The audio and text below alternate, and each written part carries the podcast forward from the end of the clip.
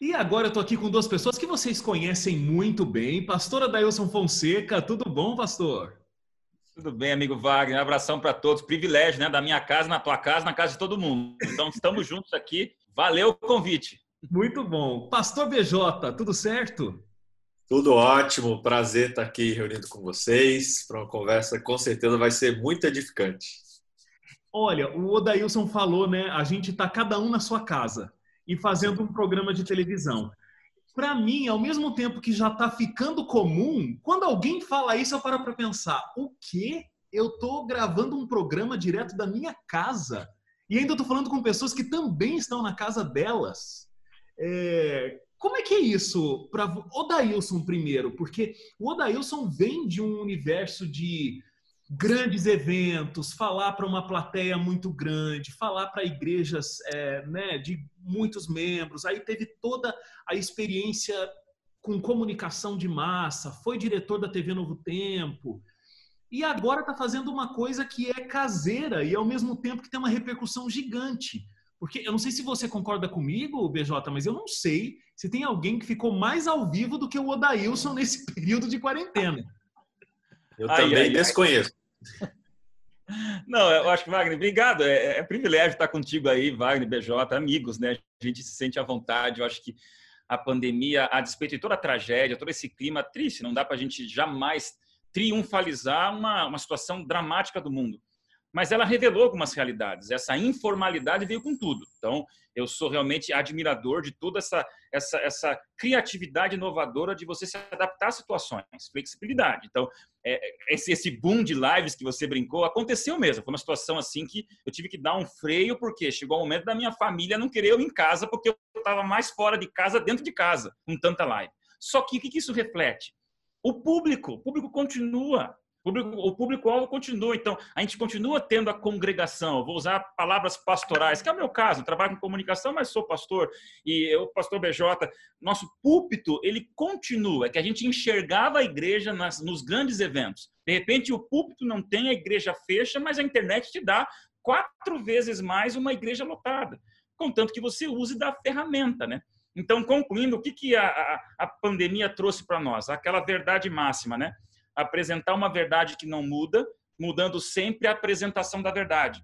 E esses tempos de pandemia, até para o programa Identidade, por exemplo, é uma, é uma adaptação dessa apresentação da verdade. A verdade sua continua, Wagner, mas mudou a maneira de você se apresentar. Isso é ferramenta. Então, isso não demoniza conteúdo, não demoniza a essência, não demoniza o princípio. Isso oportuniza você, de maneira mais informal em casa, falar como as pessoas gostam, de pessoa para pessoa, de uma, maneira, de uma maneira, perdão, bem pessoal, né? Complexo que a gente viveu nos últimos dias.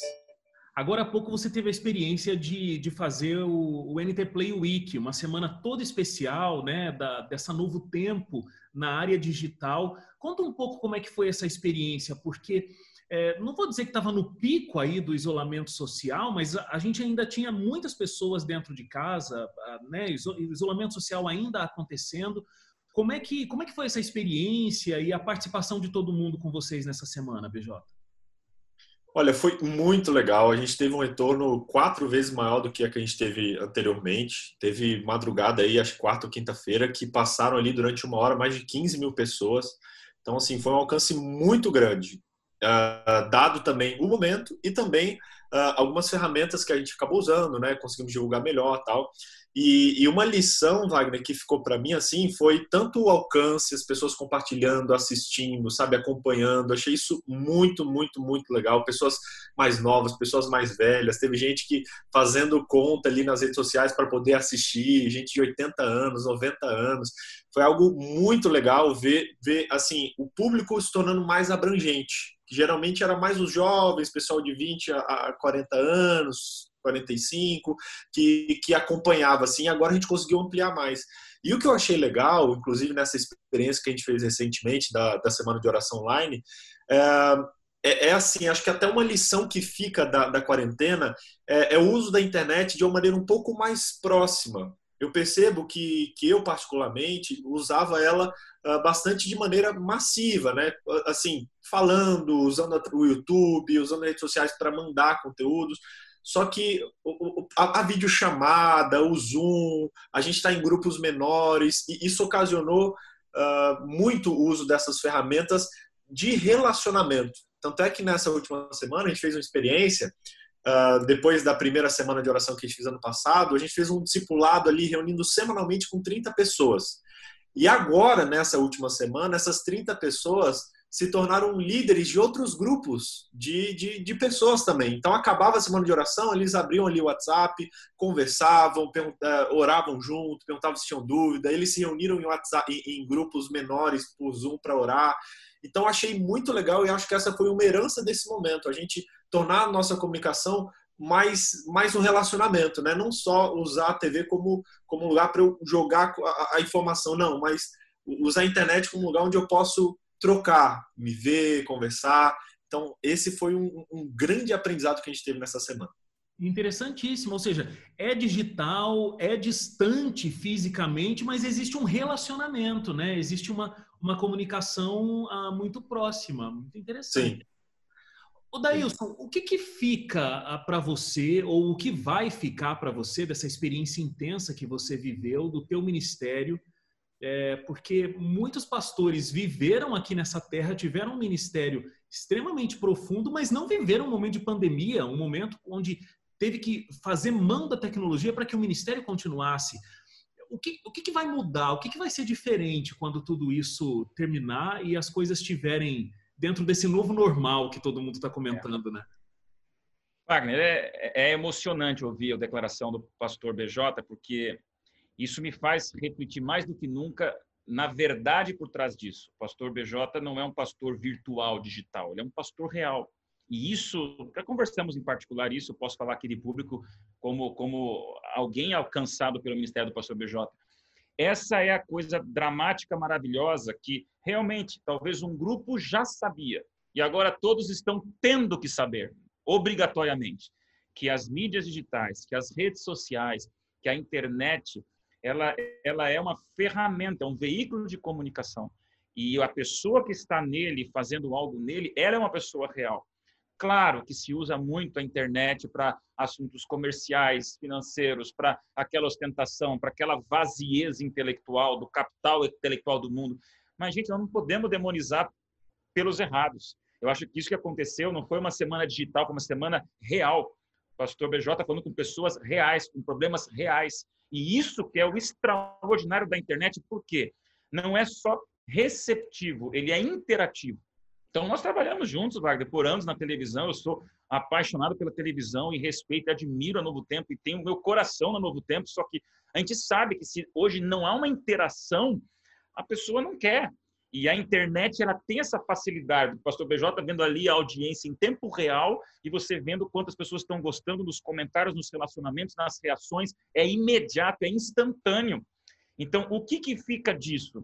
Essa percepção absoluta de que a distância geográfica ela é ruim sim, mas ela não mata o relacionamento, o conteúdo e a humanização das coisas. Então, ensino à distância, trabalho à distância, o minimalismo, que é a característica natural. Eu tinha que pegar um avião para ir até a Inglaterra falar com meus irmãos. Agora, o avião que eu pego é sair do meu quarto, pôr um blazer, sentar na minha sala e falar com os irmãos da Inglaterra. Então, não é o ideal, o abraço nunca vai ser substituído, mas nós temos alternativas. Isso é um capital incrível. O ser humano se aproximou, a gente conheceu pessoas na sua casa, vocês estão conhecendo eu na minha sala aqui, e essa é uma coisa que não existia. É. Isso é o quê? Oportunidade de relacionamento espiritual, sim. Missão, sim. Novo tempo, mais do que nunca, missionária. Pastor BJ, mais do que nunca, um pastor real, usando ferramentas é, digitais e virtuais. E nisso, a mensagem alcança. Né?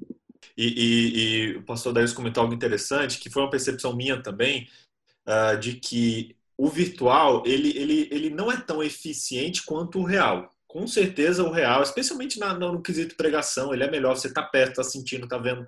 Mas eu percebi que ele, ele, ele não é também tão pior, entendeu? A gente teve um caso, pastor, que a gente estava uh, esse grupo, inclusive que a gente começou aí a se reunir semanalmente ano passado, a gente falou, não, vamos fechar o grupo, pessoas do Brasil inteiro, vamos encerrar o grupo com a reunião presencial, um acampamento, um fim de semana presencial. Beleza, combinamos aqui em Jacareí, compramos passagem, tudo. E foi quando surgiu a pandemia. E aí a gente falou, já era, acabou, não tem como, proibido andar de avião tal. E aí eu falei, gente, por que a gente não faz online? A gente fez todas as reuniões online. Vamos fazer online, vamos ver o que vai dar.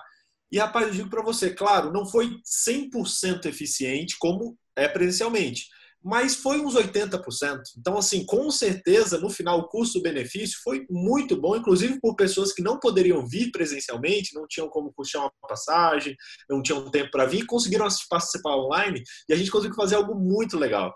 Então, assim, acho que me mostrou isso também. O, o virtual, ele, ele também não é tão, tão, tão importante, ele não é tão não tem o mesmo resultado idêntico ao real, mas no quesito custo-benefício, ele não compromete. Então a gente consegue ter um trabalho muito amplo e alcançar pessoas que não seriam alcançadas. Poxa, tinham pessoas uh, nas lives, por exemplo, de comunidades onde ela é o único jovem da cidade dela, onde pessoas que são adventistas sozinho, cristãos sozinho numa cidade e tem igreja a 50, 60 quilômetros de, de, distância e podem participar de uma comunidade, de um programa, de um culto. Então, assim, a internet ela despertou a gente para isso.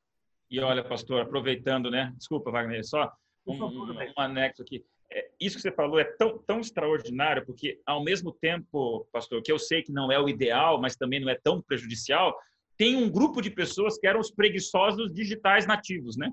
Tem os nativos digitais e os preguiçosos nativos, né? Que não querem isso aqui. Então, muita gente falava assim, não, celular, não, não, não. não. O povo foi obrigado. A gente sabia, nunca, claro que o bidimensional de uma tela nunca vai ser igual ao tridimensional, não vamos entrar, isso é óbvio, mas tinha pessoas que diziam assim: não, se não é presencial, não existe. Isso aqui não vai substituir o presencial.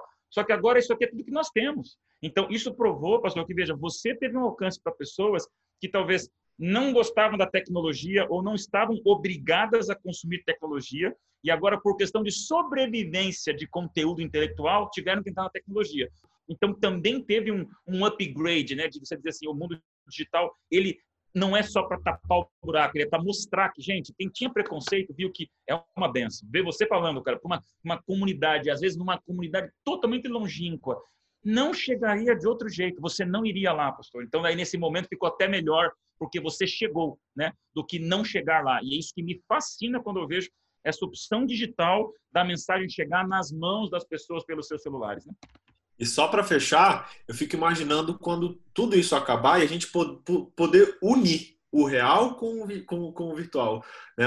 Antigamente era só o real, agora a gente só está podendo o virtual. Agora imagina, poder ir no culto durante a semana, poder se unir com amigos presencialmente, mas durante, eh, em algum outro momento, complementar aquilo ali de maneira online. Então acho que a gente vai poder usar isso para ficar mais próximo. Gente, olha, quero agradecer muito vocês terem conseguido um espaço na agenda de lives de vocês para conversar aqui comigo. Brincadeiras à parte, porque eu acho que eu estou falando com as duas pessoas que mais realmente ficaram ao vivo nesse período.